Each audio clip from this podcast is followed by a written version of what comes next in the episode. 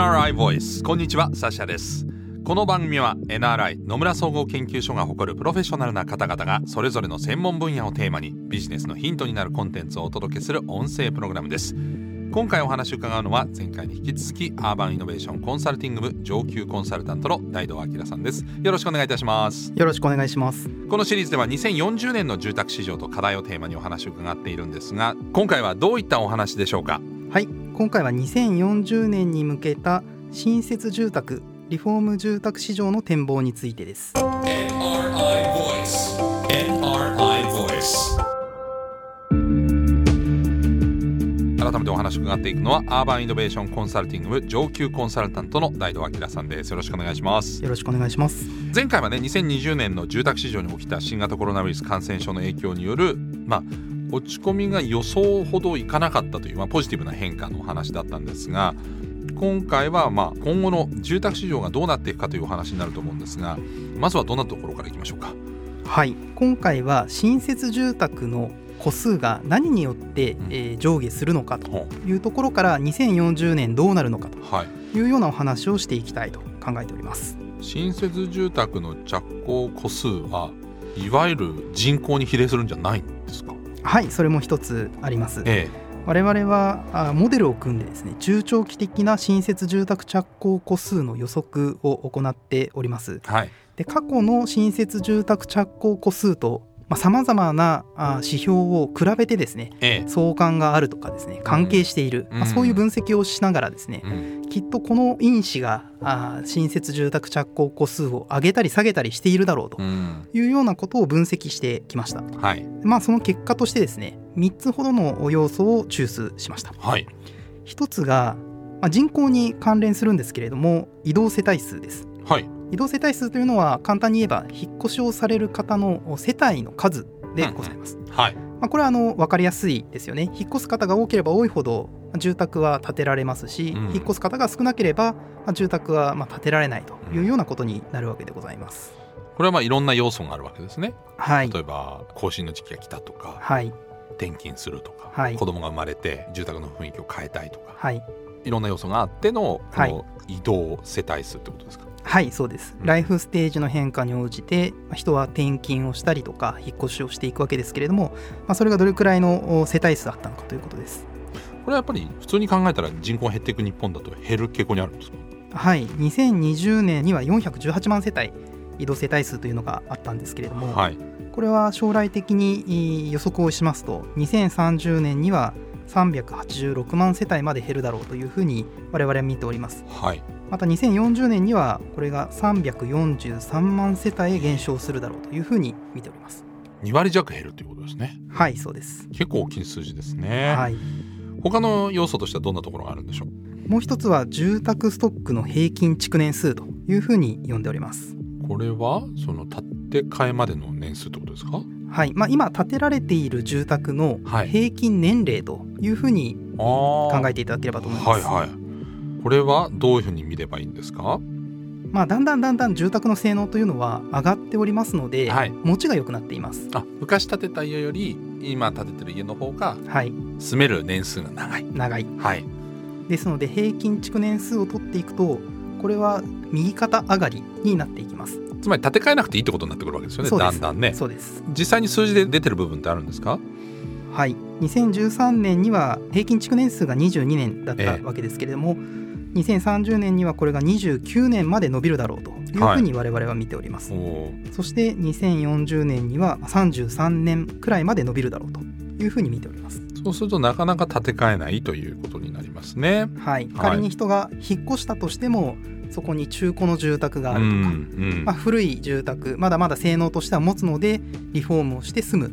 そういったこともお考えられます。そうですね。他の要素はありますでしょうか？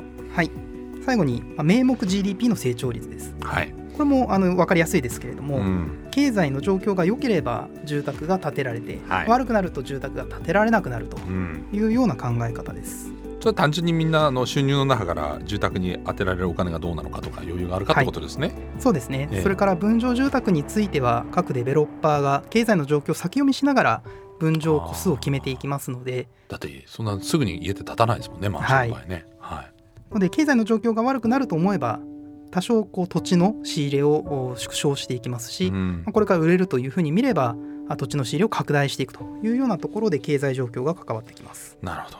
そうするとこういう要素があった上で、まあ、いろんな要素がありましたけれども新設住宅の着工戸数っていうのは現時点ではこの先どうなると予想されてるんでしょうか？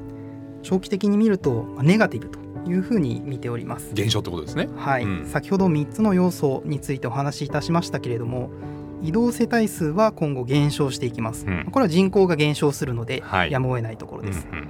一方で住宅ストックの平均築年数は性能が良くなっていますので、はい。まあ、伸びていきます。一個の家に長く住めるようになる、はい、うん、これはまあ社会的に見るといいことではあるんですけれどもそうですね。環境的にもね。はい、うん新設住宅着工戸数ということに限ってみればうん、押し下げ要因になります。そうですね。そして名目 GDP の成長率でございますけれどもこれは各うシンクタンクがあの出している予測を見ますと伸び悩むとええ。いうような状況が見えてきております、おう。まあ、結果として2030年には65万戸うん。2040年には46万戸程度まで減っていく見通しでございます。ええ。下がったと言われている今年の半分ぐらいに2040年はなっちゃうと。はい。いうふうに予想されていると。はい。ポジティブな要素を加味してでもやっぱり減りは結構ありますね。そうですね。これ実際のこの数字としてはどのぐらいの数っていうふうに捉えればいいんですか？この65万戸とか46万戸っていうのは。はい。あの少し前住宅マーケットはだいたいまあ120万戸ぐらいがまあ市場の規模というふうに見られていましたでこれはリーマンショックの前の数字ですね、えその時は120万戸ぐらいというふうに言われていたんですけれども、まあ、リーマンショックの時に一気に80万戸を切る水準までえうん。いって大騒ぎになったわけです、ですので120万戸の時代からするとですね、まあ、約3分の1くらいになってしまうというような水準感になります、なんかそうなると随分と下がるんだなというふうに、えー印象を受けますけれども、えーそうするとこの、まあ、新築の建てていく戸数っていうのは、まあ、間違いなく減っていくだろうと。はい。そうなってくると例えば家って住んでるにしてもマンションもそうですけどリフォームっていう考え方もありますよね。はい。これに関してはどうなるんでしょうか？リフォーム市場は今後横ばいもしくは微増するというふうに見ておりますこれだから実際には随分と新築が減ってるってことは横ばい微増ってかなり実質上は上がってるってことですよね。はい相対的に見ると新築に比べてリフォームの存在感が大きくなってきているというように考えることができます改めてなぜでしょうか？リフォーム市場がまあ何によってえー上がったり下がったりするのか先ほどの新設住宅着工戸数と同じように分析をしてみるとですね、はい。まあ、一つはその住宅のストックの平均築年数、んこれが上がれば上がるほどリフォーム市場は伸びていくそうわかりやすいですよね。はい。でそれから経済状況も同じです。経済状況が良くなるとリフォーム市場は伸びますしうん。悪くなると縮むとい。うのは見えてきています、えで面白いのはですねだいたいえー8年ぐらい前の新設住宅着工戸数とうん。リフォーム市場の連動性がある。これがえ見えてきております、えー大体8年ぐらいでリフォームするってことですか？はい。おそらくいろいろな要素が複合的に絡み合って結果的に8年ぐらいに落ち着いているんだと思うんですけれども、ん。まあ、例えば水回りのお風呂ですとか、うんうんうん給湯器ですとか大体10年ぐらいって言われてますもんね。そうなんです。えで10年から12年ぐらいで、まあ、故障をしたり買い替えの時期がやってきますので、それをきっかけとしてリフォームされる方多くいらっしゃいえます。あそれからあとですね分譲住宅であの最初買ったんですけれどもより自分ナイズしたいという方もいらっしゃいますので、ーはい。まあ、買ってすぐとかですね23年住んでみて、まあ、どうしても気になるところをリフォームするという方もいらっしゃいます。そういった方々を全部こう統合していくと大体8年くらい前に連動するというのが、まあ、統計上見えてきているところでございます。そうすると市場規模っていうのは、まあ、微増すると、まあはい同じか上がるぐらいだってことですか？そうですね。あの8年前の新設住宅着工戸数というのは、まあ残念ながら新設市場が下がってきていますので、今後下がっていくわけですけれども住宅の平均築年数が上がっていきますのでここがちょうどキャンセルアウトして、ん。まあ、横ばいないしは微増になるというような結果になっているのだと考えております。市場規模にするとどのぐらいなんでしょうか？だいたい6兆円から7兆円くらいの間でございます。結構大きいですね。相変わらずね。はいそうですね、えーでまあもう一つこの住宅にも関係してくるその長く住めるようになってくると SDGs、まあ、これは持続可能な開発目標ということで国連が定めているわけですけれどもそのリノベーションとかっていうのもまあ、サステナブルな暮らしにつながっていくと思うんで国際的に見てもイメージが高いというふうに思うんですけれどもこういった動きっていうのは住宅事情では SDGs って関係してるんですか？はい。住宅の業界の中では、えー、ゼッチという言葉が注目されています、はい、ネットゼロエネルギーハウスの略でございますけれども、はい、家の性能を高めて年間のエネルギー消費量の収支をゼロにする、まあ、使うエネルギーの量と生み出されるエネルギーの量を同じくらいにすることを目指す住宅のことを指しています、うん、つまり自分で使うエネルギーは全部自分の家で生み出しちゃおうと。はい。これが一つあの注目されてるんですか？はいでこの絶地については次回の回で出口より詳しくご説明できればと思っております。わかりました。ではその絶地とはどんな住宅なのかえ次回伺っていきましょう。え次回お話を伺っていくのは社会システムコンサルティング部上級コンサルタントの出口充さんとなります。大道さんどうもありがとうございました。ありがとうございました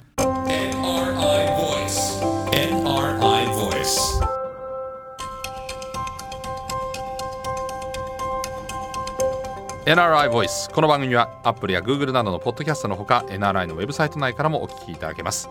NRI Voice で検索をしてください。次回は出口充さんにお話を伺います。ナビゲーターはサッシャでした。